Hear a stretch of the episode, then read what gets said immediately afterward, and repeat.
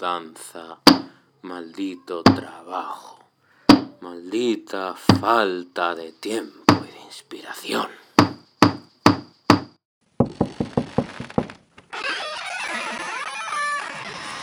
Canis, ¿está usted dándose de cabezazos otra vez sobre la mesa? No, señor, no, eh, yo estaba trabajando. Muy bien, pero quiero esos informes sobre mi mesa el lunes a primera hora. Eh, pero, señor... Ni peros ni nadas. Estoy harto de todas sus tonterías y sus niñerías. Como no tenga esos informes del caso encima de mi mesa, el lunes tendrá una sanción. Y vaya que si la tendrá. Muy bien.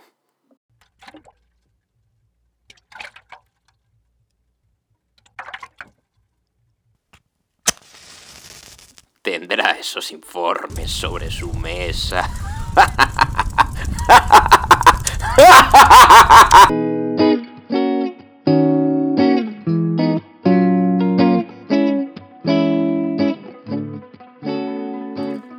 Como decía en este sketch sin gracia, estos últimos meses he estado bastante atareado. En concreto he estado bastante alejadillo de este mundillo y no he tenido demasiado tiempo para disfrutar de las maravillas que nos lleva dando este 2019.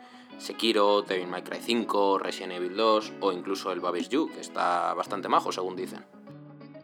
El único juego cuyo lanzamiento fue de este año y que llegué a completar fue el Kingdom Hearts 3, del que solo diré que lo completé básicamente porque era un pasillo con cinemáticas cuyo gran punto de valor era darle un cierre a la historia. Y bueno, podría haber sido bastante peor. Esta misma semana completé Celeste, al que tenía muchísimas ganas desde su lanzamiento allá por enero. En cierto modo es positivo que lo haya dejado jugar y pasar durante seis meses, porque así ha pasado el hype y estoy un poco menos envenenado para hablar de él. Y ha sido este juego el que me ha dado ganas de volver a contar cositas por aquí. Este juego ejemplifica muy bien la razón por la que muchos amamos a los videojuegos. Porque es un medio en el que se pueden contar historias de una manera que ni en el cine, ni en el teatro, ni en los cómics se puede contar. Porque sí, Celeste es uno de esos juegazos que, por alguna extraña razón, permanecen en nuestra memoria y por los que merece la pena seguir disfrutando. ¿Quieres saber más? Dentro audio.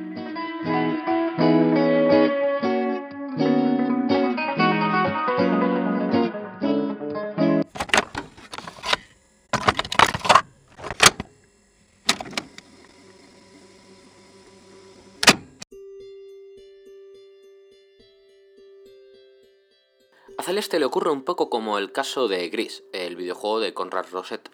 Visualmente es atractivo y a momentos apetecería vivir e imprimir la escena para pegarla en nuestro salón. En el caso concreto de Gris pudo dar origen a engaños, ya que puede dar la sensación que el videojuego es simplemente pues un juego bonito. Pero nada más lejos de la realidad. Gris ha sido aclamado por crítica y público, donde se le ha puesto al mismo nivel que un gigante como el Journey. Evidentemente no jugaríamos a Gris únicamente por sus mecánicas, ya que estas son... pues normalitas. Un look ha dicho. Si volvemos a Celeste nos encontramos con un pixelar bastante majo.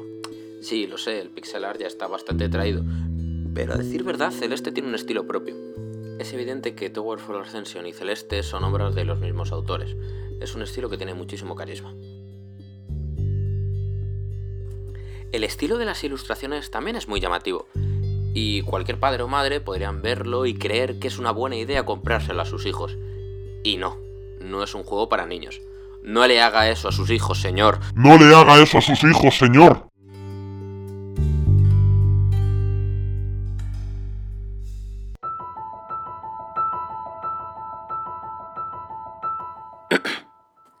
La temática principal del juego trata sobre Madeleine, la chica protagonista que se propone escalar la montaña celeste, es una montaña ficticia en el oeste de Canadá. Mientras escala, se encuentra con varios personajes. Una anciana que vive en la montaña, el fantasma de un conserje de un hotel abandonado en la propia montaña, y Cío, un personaje que quiere subir la montaña solo para sacarse selfies. Un elenco normal de personajes. Ya desde el principio comprobamos que Madeleine, o el nombre del que le quieras poner a tu personaje, porque al principio te deja eh, pues, básicamente ponerle el nombre a tu personaje como pasaba en Pokémon. Pikachu. Madeleine sufre ataques de pánico y de depresión. subir a la montaña es algo así como una prueba que se ha autoimpuesto. Pero la manera de afrontarlo no es la que os imagináis.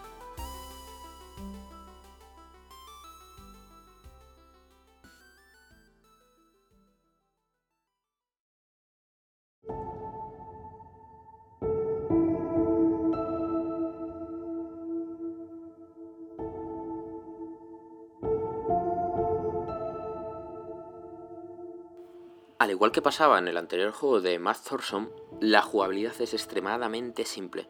Un botón para saltar, otro para dash y otro para el agarre. Solo tienes un dash y el agarre del personaje se debilita a los pocos segundos. Es un juego en el que vas a morir. Mucho, pero muchísimo. Muchísimo más de lo que te imaginas. De hecho, desde que he empezado este podcast probablemente ya hubieses muerto unas 50 puñeteras veces. Si hablamos de videojuegos jodidos, seguro que se nos viene a todos el mismo juego a la cabeza, Dark Souls.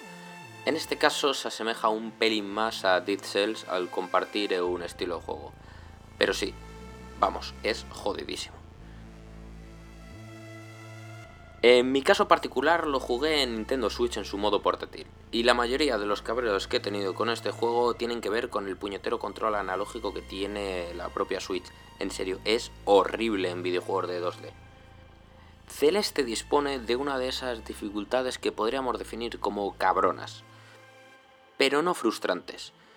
De hecho, no son frustrantes porque cuando empezamos a jugar y morimos una, una y una y otra vez, nunca vemos como imposible el tema de superar los mundos. Eso se lo debemos a un excelente diseño de niveles que busca el milímetro para que pueda superar el nivel. Pero todas estas muertes no serían lo mismo sin su excelente banda sonora, que ayuda muchísimo a transmitir emociones. Un trabajo excelente e impecable el de Lena Rain. Juega muchísimo con los incrementales de instrumento sección a sección y casa de una manera increíble lo de unir la parte de jugabilidad con la parte de historia. Más como esto, por favor.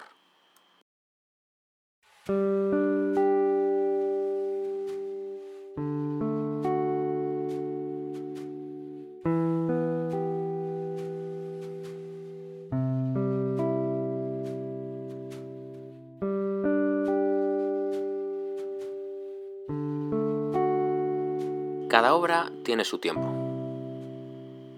No podríamos entender el cine de los años 50 sin hablar del género western, como tampoco podríamos entender la música de los años 90 sin hablar de Michael Jackson. Robert McKee, un famoso guionista, afirma que una gran obra debe centrarse en los arquetipos y nunca en los estereotipos. Una obra le puede hablar a su generación, a la de al lado o al mundo entero, pero siempre busca transmitir un mensaje global. Las auténticas obras buscan transmitir un mensaje global. Celeste es una obra de nuestro tiempo. Que no nos engañe su estética pixelar de los años 90. Esta obra no podría haberse ni planteado hace 20 años, puesto que el mensaje que nos quiere hacer llegar es muy actual. Y el motivo principal es por tratar temas tabú de nuestra sociedad la depresión o demás enfermedades mentales siguen siendo tratadas en general por nuestra sociedad como un mal día que se puede solucionar sonriendo y con buena voluntad. Muchísimo gilipollas anda suelto. Hellblade es otro de esos videojuegos actuales que trata ciertos temas tabú. En este caso particular nos habla de la psicosis que sufre la protagonista del videojuego, y lo cuenta de cierta manera que no podría ser desarrollada de la misma manera en una película o en un libro, ya que a partir de la jugabilidad podríamos no tanto comprender, sino empatizar con la protagonista.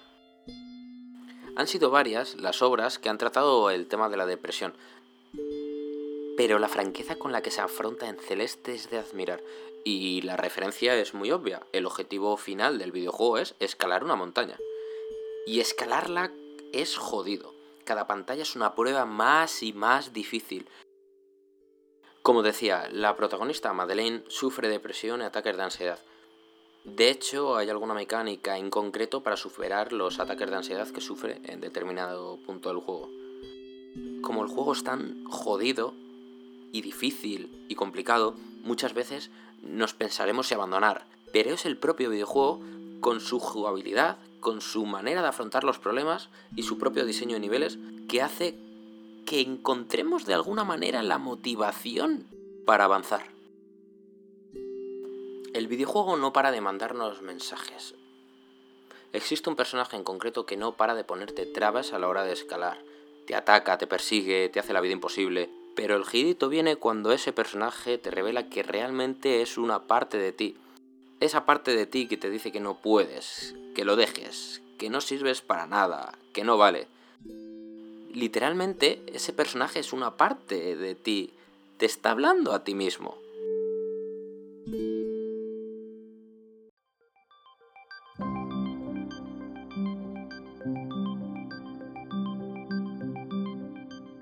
Hasta aquí todo podría sonar muy típico, ¿no? Es decir, eh, vemos a la legua llegar cómo va a ser el final. La parte mala que hay en ti, la expulsas y vuelves a ser tú consigues escalar la montaña y todo se soluciona. De hecho, igual hasta se puede liar Medellín con Cio. ¿Por qué no? Vamos a hablar de estereotipos. Uh. Pues no. Celeste no habla de estereotipos. Celeste habla de arquetipos. Y cuando todo está en su peor momento, Madeleine decide hacer las paces con su parte mala intenta hablar con ella y se da cuenta que la otra parte tiene tanto miedo como ella. Que esa parte que en teoría la odia y la ha estado insultando y fastidiando la existencia durante toda su vida, lo único que tiene es miedo.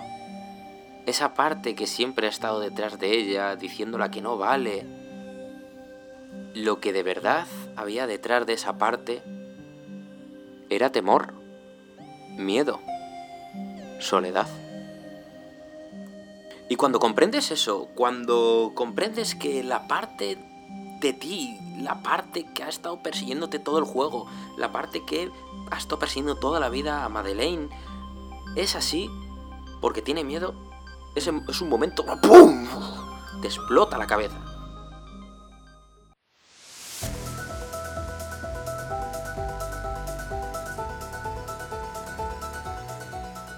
Pero ahora viene lo mejor. Lo mágico es que al hacer las paces, estos dos personajes se unen y aumentas todas sus capacidades. El videojuego a partir de ese momento, y a través de la jugabilidad, nos hace ver que esa unión es positiva y que esas paces son positivas. Nos hace ver que ahora hay esperanza. Ahora el personaje jugable, que tiene un aspecto ligeramente diferente, puede aguantar más tiempo enganchada a la pared, puede saltar más alto y, spoiler, consiguen subir a la cima las dos juntas, unidas.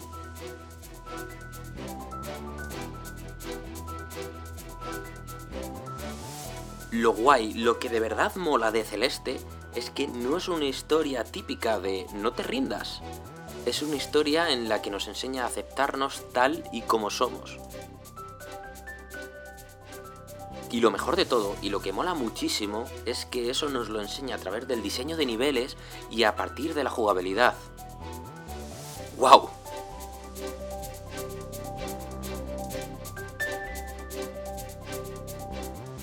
Como veis, creo que podría seguir hablando de Celeste hasta el infinito, tanto como por su jugabilidad, como por su diseño de niveles, como por su banda sonora o como su mensaje.